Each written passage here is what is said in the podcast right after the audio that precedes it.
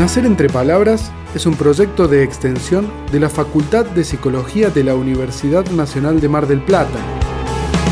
Los caminos están hechos de palabras, las apuestas se jugaron con palabras, los derechos se ganaron con palabras, yo solo escucho tus palabras, que la furia no nos deje sin palabras, yo no puedo que midamos las palabras, la justicia se maneja con palabras, ¿de qué están hechas tus palabras?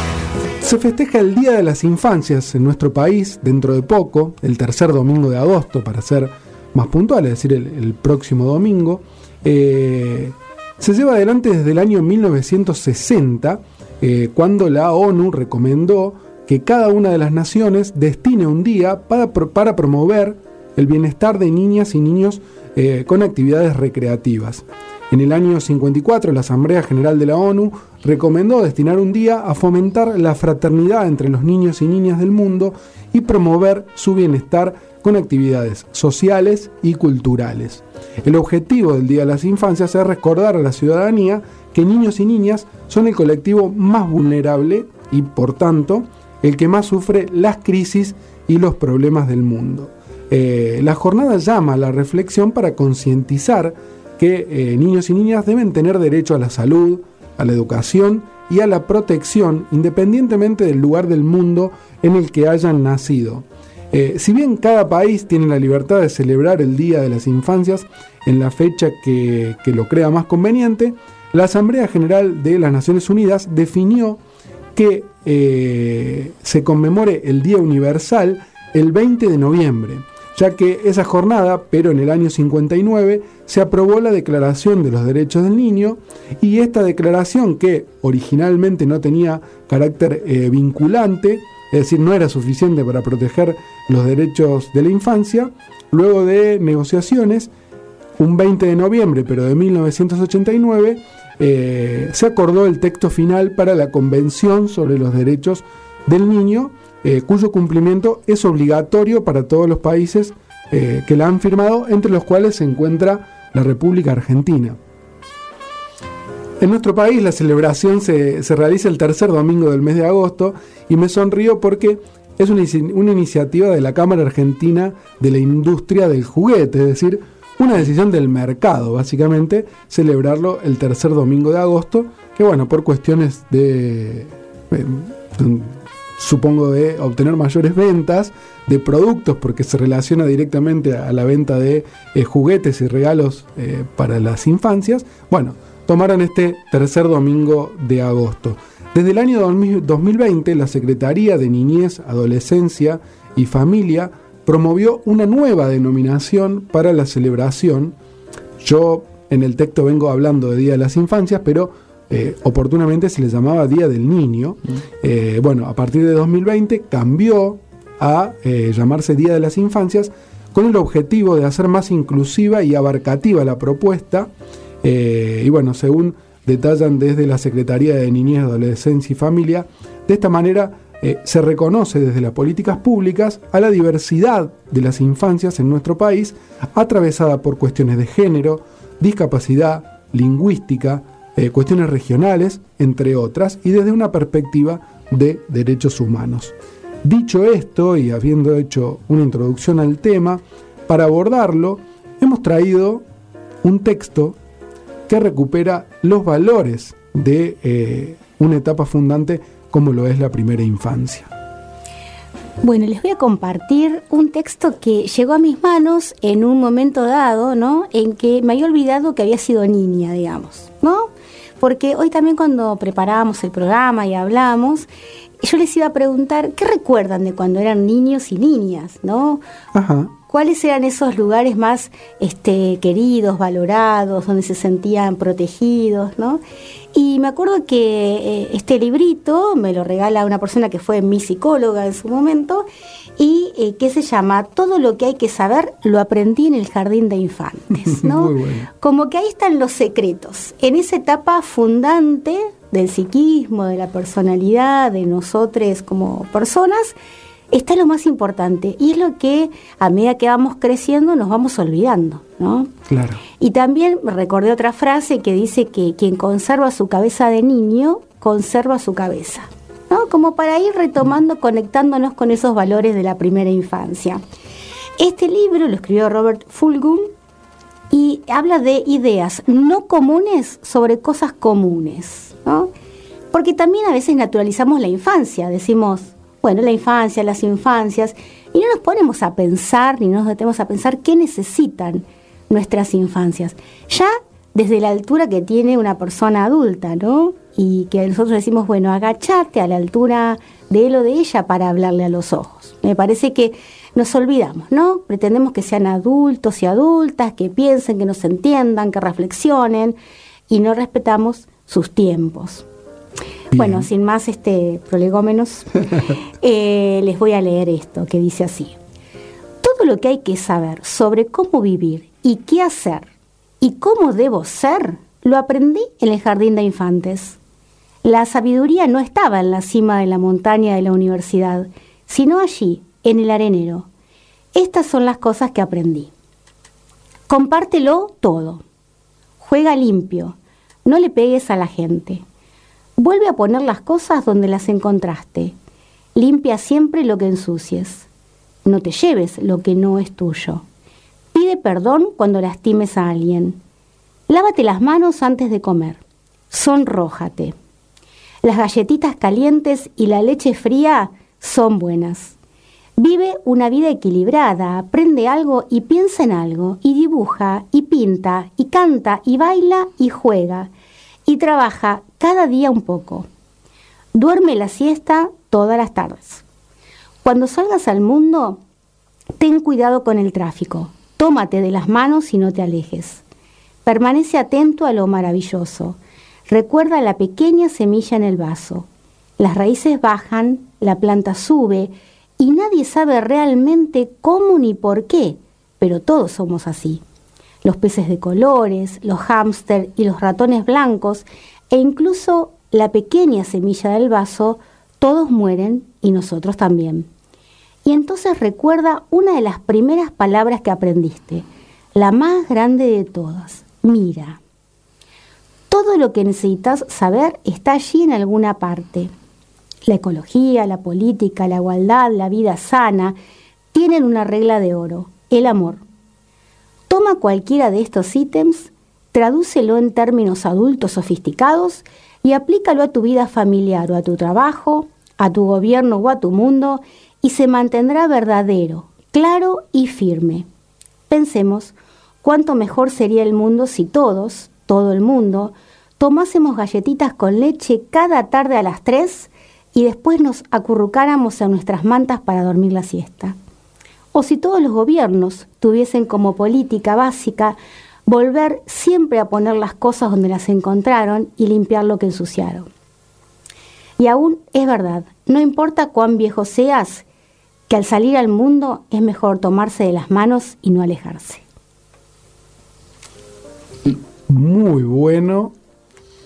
Y a medida que ibas leyendo determinados pasajes, eh, iba pensando en cuántas cosas vamos dejando de lado a medida que vamos creciendo porque se supone que un adulto debe dejar de hacer ciertas cosas para ser adulto. Eh, desde el juego, eh, dormir la siesta, bueno, en fin, un montón de cosas que se supone que uno debe dejar de hacerlas porque pasa a la vida adulta. Y quisiera retomar algo que decíamos al principio, esto de que la primera infancia es una etapa fundante. ¿Por qué es una etapa fundante? Porque en realidad cuando nacemos ¿no? y llegamos a, la, a la familia a la que lleguemos, van a ser esos otros y esas otras los que nos van a constituir. Desde, por ejemplo, cómo ellos miran y entienden el mundo. Entonces vamos a aprender desde bebés a mirar el mundo con esos lentes. Es fundante desde los vínculos, vamos a aprender a cómo comunicarnos, a cómo relacionarnos, a cómo este, insertarnos en otros grupos a partir de ese momento.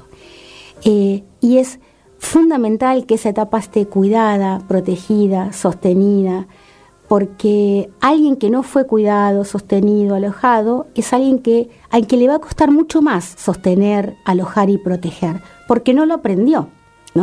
Este, la niñez es una construcción social, las infancias son cómo se la fue significando a lo largo del tiempo, fue cambiando. Entonces, según los valores de la época, miramos y construimos a nuestros y nuestras niñas. Entonces, es fundante en ese sentido. Es como que se comienza a construir esa persona que en un futuro va a ser un adulto y que va a construir a otras infancias, digamos, y es como un ciclo que se va a ir o debería ir retroalimentándose lo más sanamente posible en cuanto eh, a, los vínculos. ¿Y cómo se llega a esta noción o, construcción de niño, niña, eh, niñe? Bueno, vos hiciste mm, unas referencias muy interesantes en la apertura del programa, pero yo estuve indagando cómo llegamos a la definición de niño, niña, infancias, estas, cómo se fue cómo era la historia, ¿no? La visión de niño, niña, e inmediatamente recordé, por ejemplo, a los niños expósitos, ¿no? En una este, segunda etapa en la construcción de la infancia, donde estos niños eran abandonados por sus padres, no había ese sentimiento de infancia que es más del siglo XVIII, y han expuestos, abandonados en las plazas para, ¿no? Sean tomados, este, eh, bueno, se, eran, no vamos eh, por el horario y demás a contar lo que sucedía con estas infancias, pero no había sentimiento de cuidado y de protección, ¿no? La primera etapa en la, en la historia de la construcción de, de este significante es en el mundo antiguo había muchos casos de infanticidio, ¿no? No había una valoración de los niños como los pensamos hoy de las niñeces. Eh, eso va cambiando, ¿no? paulatinamente hasta llegar a una tercera etapa que es más ambivalente, es decir, comienza a aparecer el sentimiento de cuidado y de protección a estos niños, pero también empiezan las instituciones a intervenir sobre los cuerpos y las emociones y se los veía como rebeldes a los que había que enderezar. Yo leía esto y recordaba que este, a, me recuerdo a un primo que, él, que siempre se contaba en la mesa familiar de los domingos que lo habían vendado, ¿no? Con una cinta para que se quedara quietito, para que... Y mi primo no, es mucho más grande que yo, digamos, no hace tanto tiempo, ¿no? De esto, y se pretendía eso para lograr que sean este, correctos, eh, que no sean anormales, ¿no? Pensando en lo que un niño, un niño, una niña es movimiento. Claro, sí. Es curiosidad, es querer descubrir el mundo. Bueno, en ese momento las instituciones, la escuela, la pediatría intentaba normalizar a estos rebeldes bajitos. Eh, después en la, etapa, la cuarta etapa que, eh, se estudia, ¿no? Se, intenta investigar cómo se fue construyendo la noción de infancia, se hablaba de un adulto incompleto. Entonces era, eran los otros y otras adultos quienes tenían que completar a este niño o niña, ¿no? Que estaba, que algo le faltaba y que era la familia o la escuela quien sabía lo que le faltaba además. Ya en el siglo XIX, eh, siglo XX, comienza la etapa de socialización y empieza a pasarse paulatinamente a pensar ya el niño no como un objeto de protección, ¿no? De este, ahora nuestra invitada va a hablar un poquito más del paradigma tutelar, si no empieza a construirse esta noción de sujeto como de niño como sujeto de derechos, que es más del siglo XX, ¿no? Donde el paradigma es el paradigma de ayuda, de acompañar el crecimiento, el desarrollo vital de las infancias y acompañar los diferentes procesos, teniendo en cuenta la singularidad. Pero al niño, niña, como lo entendemos hoy, es de hoy. ¿No? Sí, sí. Eh, eran objetos, no tenían ni, emociones, ni los pensábamos, ni los cuidábamos, ¿no? En el mundo antiguo, hasta llegar a hoy a entender que es importantísimo cuidarlos, protegerlos eh, y sostenerlos. Como les decía, el sentimiento de infancia surge en el siglo XVIII, ¿sí? ¿Y qué, este sentimiento de infancia qué quería decir? Se dieron cuenta que los niños y niñas eran diferentes a los adultos. Muy bien. Hasta ese momento creían que era un adulto incompleto, alguien a quien había que completar. Bueno, fueron avanzando ya un poco. Y algo importante que ah, seguramente hemos escuchado, ¿no? Los niños y niñas son como plastilina, dicen, ¿no? Uno enseguida los puede modelar, no. No son cera para modelar, porque si no haríamos como, como era la, la, mm, canción de, de Police, The Wall, ¿era The Wall? De polis que salían todos este por la escuela, todos, no me acuerdo. Sí, sí, no, no. necesitamos educación, era We Don't Need No eh, Education. the Wall de Pink Floyd. The Wall de Pink Floyd. Bueno, serían moldes de niños y niñas. No, las niñeces son diversas, ¿sí? Hay que respetar la singularidad de cada uno y una de esas niñas y que va a estar dado por la familia en la que se este, críen, las escuelas a las que concurran, los grupos de los que participen. Pensaba mm, también en, en estos días se celebró el Día del Zurdo y algo similar ocurría también con aquellos eh, niños y niñas que querían escribir con la mano izquierda y los obligaban a escribir con la derecha. Bueno, se ataba la mano, Marcos. Sí, se sembraban un montón de, de suspicacias detrás de la persona que, utilizaba la mano izquierda en lugar de utilizar la derecha. Digo, esas como tantas. Eh, recién ahora en las escuelas eh, se, aceptan los acompañantes terapéuticos para algunos eh, niños o niñas que lo necesitan. Se adapta el contenido también para, por ejemplo, personas con dislexia. digo, ya se está ampliando un poco más. Falta un camino importante por recorrer, pero eh, digamos que de a poco vamos logrando, sobre todo que eh, el Estado vaya teniendo una visión, porque si desde el Estado no se baja una línea, muy difícilmente eh, se llegue a toda la población. Bueno, la escuela tiene un lugar fundamental ahí, ¿no? Porque tenemos que ir al origen de la escuela, ¿no? De la época esta de, la normalidad, de la escuela normal, que la función era normalizar, homogeneizar. Y precisamente ahora estamos frente a aulas heterogéneas, donde la diversidad es lo que impera y en buena hora, ¿no? Estar atentos y atentas a cada niño, a cada niña y acompañar el desarrollo, su interés, su deseo. Me parece que es hora de... Hay, hay cambios, bueno, pero son, como ya hablamos muchas veces, un proceso, ¿no? Sí, va a llevar tiempo. Nos quedó algo, me parece, respecto del significado de la palabra infancia, la etimología. Infans, ¿no? Que viene del latín y que me acuerdo que cuando yo lo leí eh, me me impactó por cómo pensamos a las niñeces hoy, ¿no? Donde se les da voz, por ejemplo, en los procesos judiciales, donde se los escucha, donde se les pregunta. Infans es sin voz, sin habla, ¿no?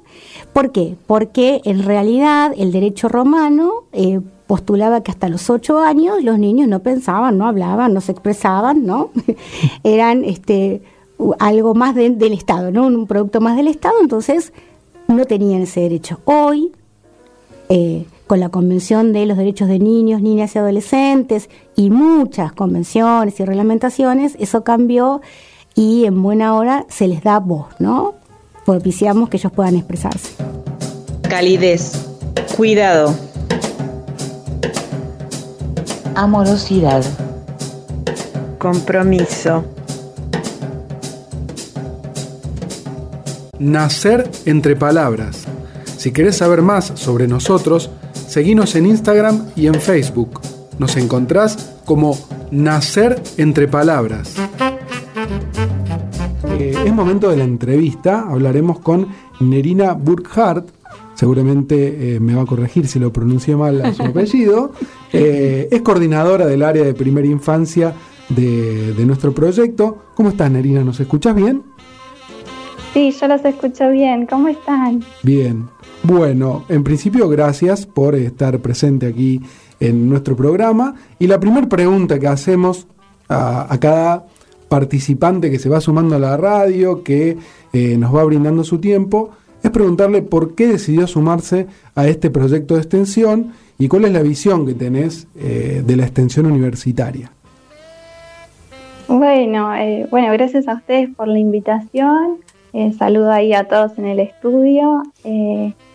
Bueno, en cuanto a la extensión universitaria, creo que habla no solo de un posicionamiento ético, sino también de un compromiso social. Eh, de mi parte, yo me sumé al proyecto cuando estaba cursando la maestría en infancia e instituciones.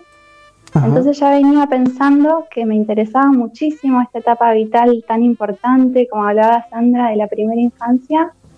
Eh, y realmente quería acercarme a un proyecto que realmente plasme concretamente en territorio eh, lo que hace falta, ¿no? que es justamente lo que hablamos siempre, este proceso y la distancia que hay entre las leyes y la concreción en la realidad de estos derechos, ¿no es cierto? Creo que el espíritu de nacer entre palabras es justamente esto, ¿no? El compromiso social, la ternura, eh, devolver un poco a la comunidad, porque si bien la, universidad es gratuita, eh, no, no, no, está bueno decir que es gratis, sino que es eh, no arancelada, ¿no? No, no, nosotros nos abonamos, pero sí está sostenida, está sostenida por un montón de apoyo del país, ¿no? de la sociedad. Entonces está bueno poder devolver de alguna manera a la comunidad a la cual pertenecemos algo de lo que nosotros eh, hemos incorporado y que realmente creemos y habla no solamente de lo que te decía antes, una posición ética, sino también política.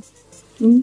Bien, y ahora, mm, bueno, adentrándonos al Día de las Infancias y eh, al área de la cual sos coordinadora, que es eh, Primera Infancia casualmente, bueno, empezar a charlar un poco sobre esto de paradigma, paradigma tutelar versus paradigma de derechos. Bien, bueno, como, como han estado conversando antes en el primer bloque, la visión sobre las infancias, eh, así como las creencias o ideas que se relacionan a estas nociones, no son naturales, ¿no? No es algo que está dado, sino que se fueron construyendo a lo largo de la historia y se van modificando, se están modificando actualmente, ¿no? Por hechos sociales, por cambios políticos o situaciones históricas como las que comentaba Sandra, que llevaron a madurar un poco lo que es la doctrina actual de los derechos humanos. ¿sí? Cuando hablamos de paradigma, está bueno también definirlo porque es como un conjunto de, conceptos, de creencias o formas de percibir la realidad, ¿no? como una cosmovisión del mundo, y que muchas veces se origina en el entorno de crianza, como decía Sandra, esto de los lentes, ¿no? de poder ver la realidad como, como a mí me la han transmitido, con los valores, con las creencias, con estas nociones y con las construcciones sociales. Una de esas es justamente la que estamos trabajando hoy, que es la noción de infancia. Eh, está bueno poder pensar estos dos paradigmas como bastante contrapuestos, ¿no? Por un lado, el, el paradigma tutelar, que estuvo vigente mucho tiempo, ¿sí? Eh, quizás lo que se toma como, como hito es la ley de patronato, la ley de agote que se sanciona en 1919 y que un poco abre esta brecha entre lo que se considera niñez y lo que se considera menor. ¿no?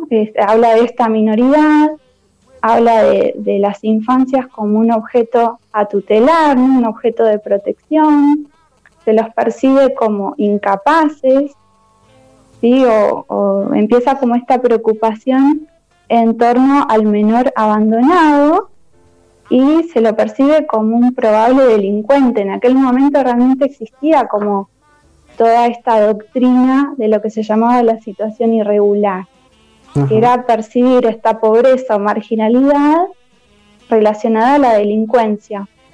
Entonces esto se expresaba jurídicamente y eso es lo que se percibía en la ley, ¿no? en esta ley Agoté, Que, que está bueno también pensar que fueron 17 generaciones en nuestro país que crecieron bajo esta discrecionalidad que otorgaba la ley, como que es, es mucho tiempo de patronato, ¿no? Es, es mucho tiempo de percibir a las infancias como objetos a tutelar. Y entonces hoy en día lo que estamos viviendo es un poco en, algunas prácticas o a nivel discursivo, este paradigma sigue vigente. Si bien se cuestiona, pero se, se percibe vigente en algunas prácticas. Claro. Entonces está bueno poder compararlo con lo que, lo que bueno, empieza con, con el comienzo de la caída de la tutela, eh, en los últimos años del siglo XX. ¿no? Creo que el hito en este caso es el año 1990, donde la Argentina ratifica esta convención que decía Sandra, la Convención Internacional de los Derechos del Niño, y allí en adelante empieza un proceso lento, pero, pero firme, digamos, un camino hacia lo que es la sanción que hoy está vigente desde el año 2005 que es la ley 26.061, que es la ley de protección integral de los derechos de niños, niñas y adolescentes. Claro. Es un proceso lento, hoy se los percibe a los niños, niñas, niñas como sujetos de derecho. Eh, realmente hay una protección integral de estos derechos. se los percibe como personas en desarrollo. Y, y bueno, esta nueva normativa lo que tiene de interesante, que quizás está bueno, hay poco tiempo, ¿no? Como que uno pueda hablar en profundidad de muchísimas cosas, pero quizás está bueno tomar dos nociones que son como muy interesantes y que nosotros realmente hacemos hincapié en las prácticas, que es eh, esta noción del interés superior de los niños, ¿no? De la ah. niñez. Y lo define como la máxima satisfacción integral y simultánea de los derechos reconocidos en la ley, derechos y garantías, ¿no? Entonces lo que hace es exigir una serie de derechos que se tiene que respetar. Uno de esos decía Sandra en relación a la infancia, ¿no? yo escuchaba, decía, justo eran los, los sin voz. Bueno, hoy la protección de derechos justamente les otorga este derecho a ser oídos y a que su opinión sea tenida en cuenta. Qué importante, ¿no? Sí, Neri, eh, entiendo que hay como un cambio en la mirada, ¿no? Y, ahora se enfoca puntualmente en niños y niñas, digamos, está enfocada en la infancia, la mirada, digo, desde el derecho. Ahora, en la construcción social, eh, ¿se ven ya esos cambios, digamos?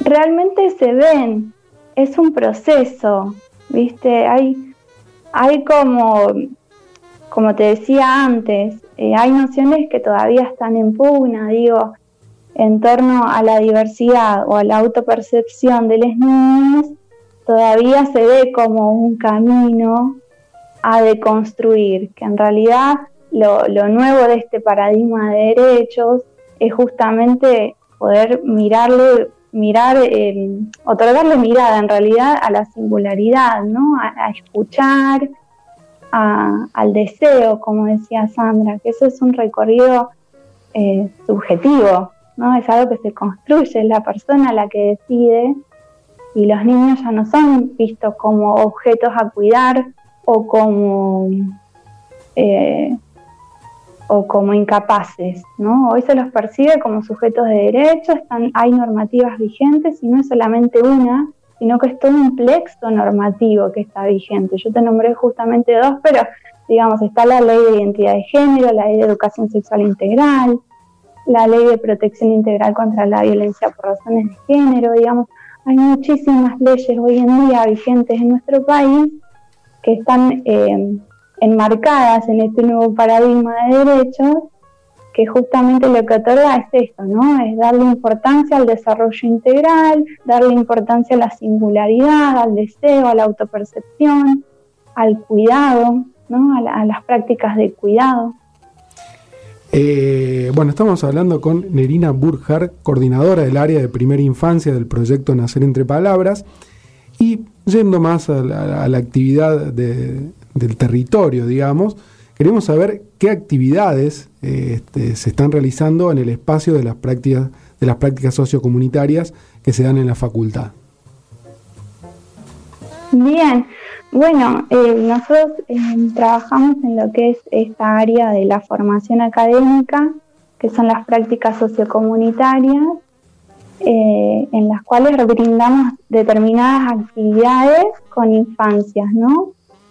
En el momento de planificar, primero obviamente eh, nos gusta informarnos acerca de las edades, ¿no? con qué grupos etarios vamos a trabajar. Eh, nosotros articulamos también con otra área que es como toda una, que es el área de narradores, y siempre tratamos de tener un espacio literario en esas prácticas y que sea una actividad reflexiva, eh, también enmarcada dentro de este paradigma de derechos, ¿no?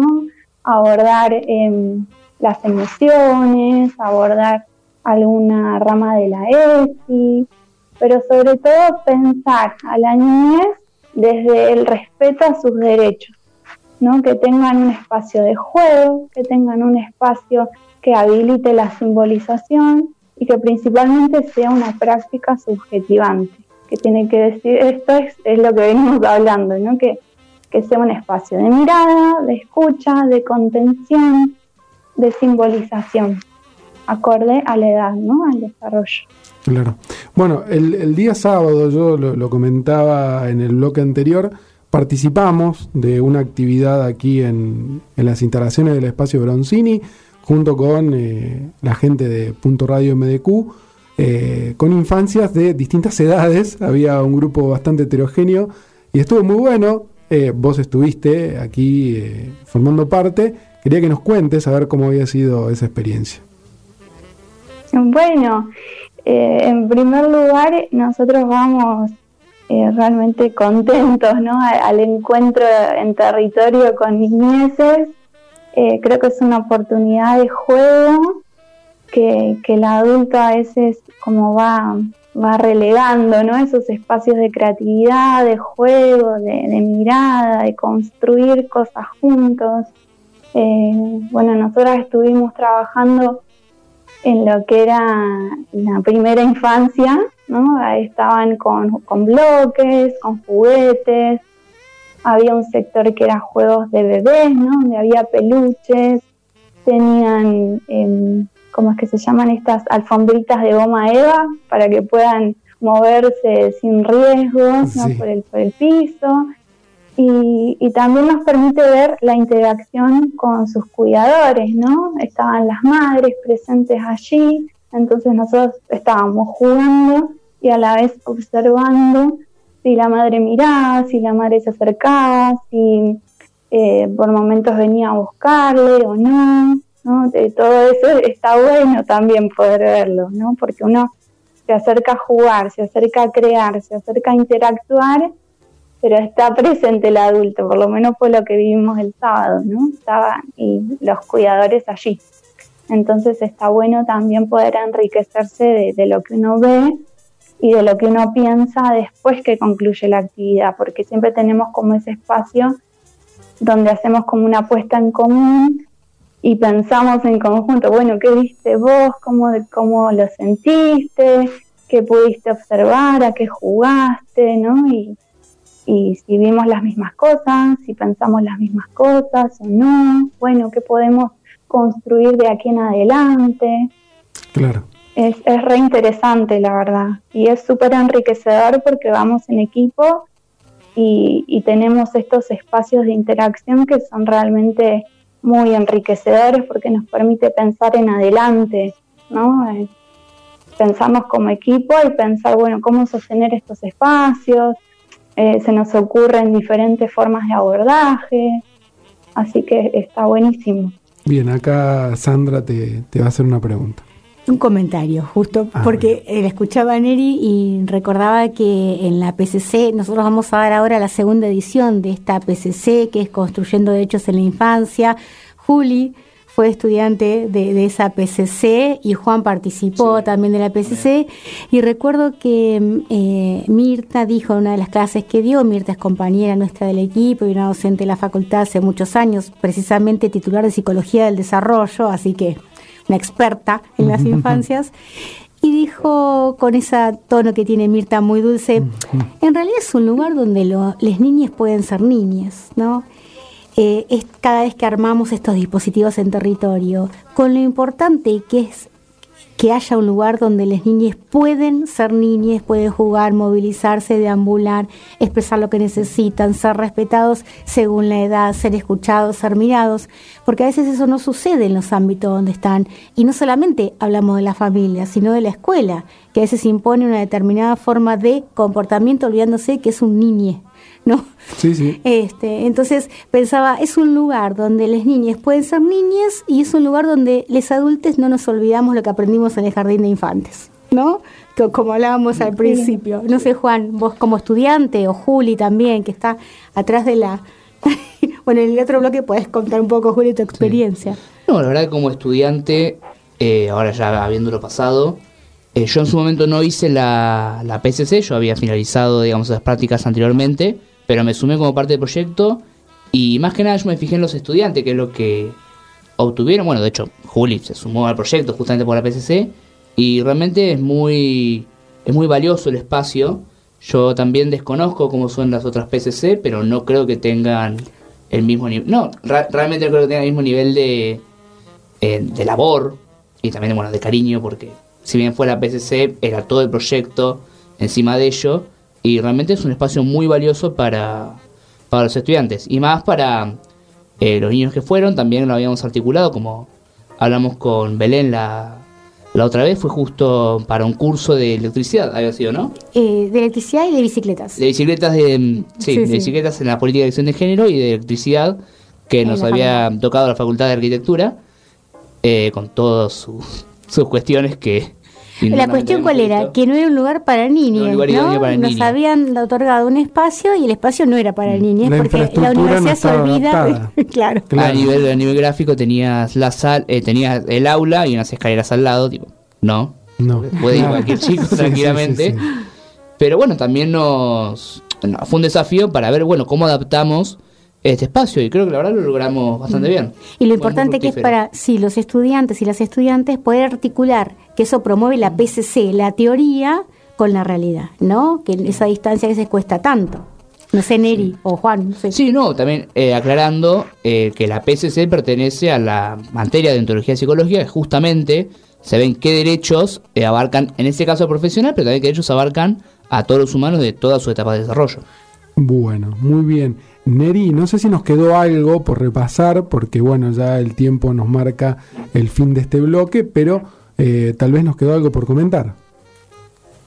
Eh, sí, o sea, siempre quedan cosas pendientes. Bueno, no, pero, pero claro, nos comprometemos a que va a haber otros espacios para primera infancia, Sí. eh, uno por mes. Así Uno por mes es la idea, sí. Va a haber tiempo para, Bien. para más.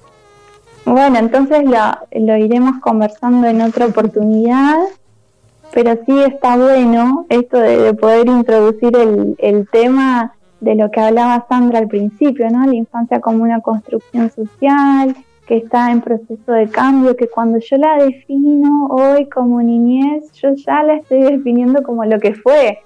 Hoy en día ya es otra cosa, entonces siempre eh, está bueno esto, ¿no? De pensarnos en territorio, pensarnos en, en la realidad concreta y no quedarnos con, con, con la teoría, como decía San, como de poder ver más allá, ver los cambios que están sucediendo hoy en día y cómo algunas prácticas hoy ya no tienen sentido, ¿no es cierto? Hoy, hoy están pensadas desde una infancia que fue, que no es la que estamos viendo hoy delante de nuestros ojos. Bien. Entonces está bueno poder pensar y repensar y cuestionarnos constantemente desde lo discursivo, y desde la práctica profesional, en torno a la realidad concreta, ¿no? que es lo que tensiona un poco la teoría y las leyes, ¿no? o lo- los cambios sociales. Bueno, en ese camino iremos en cada uno de los segmentos que tendremos de primera infancia de aquí en más. Te agradecemos el contacto. eh, nos veremos pronto ya, tal vez eh, presencial aquí en el estudio. Sí, ojalá. bueno, muchas gracias por la invitación, estuvo muy lindo, les mando un abrazote fuerte a todos. Hablamos con Nerina Burjar, coordinadora de primera infancia del proyecto Nacer entre Palabras. Empatía. Compromiso. Aprendizaje. Amor. Nacer entre Palabras. Si querés saber más sobre nosotros, seguinos en Instagram y en Facebook. Nos encontrás como Nacer entre Palabras.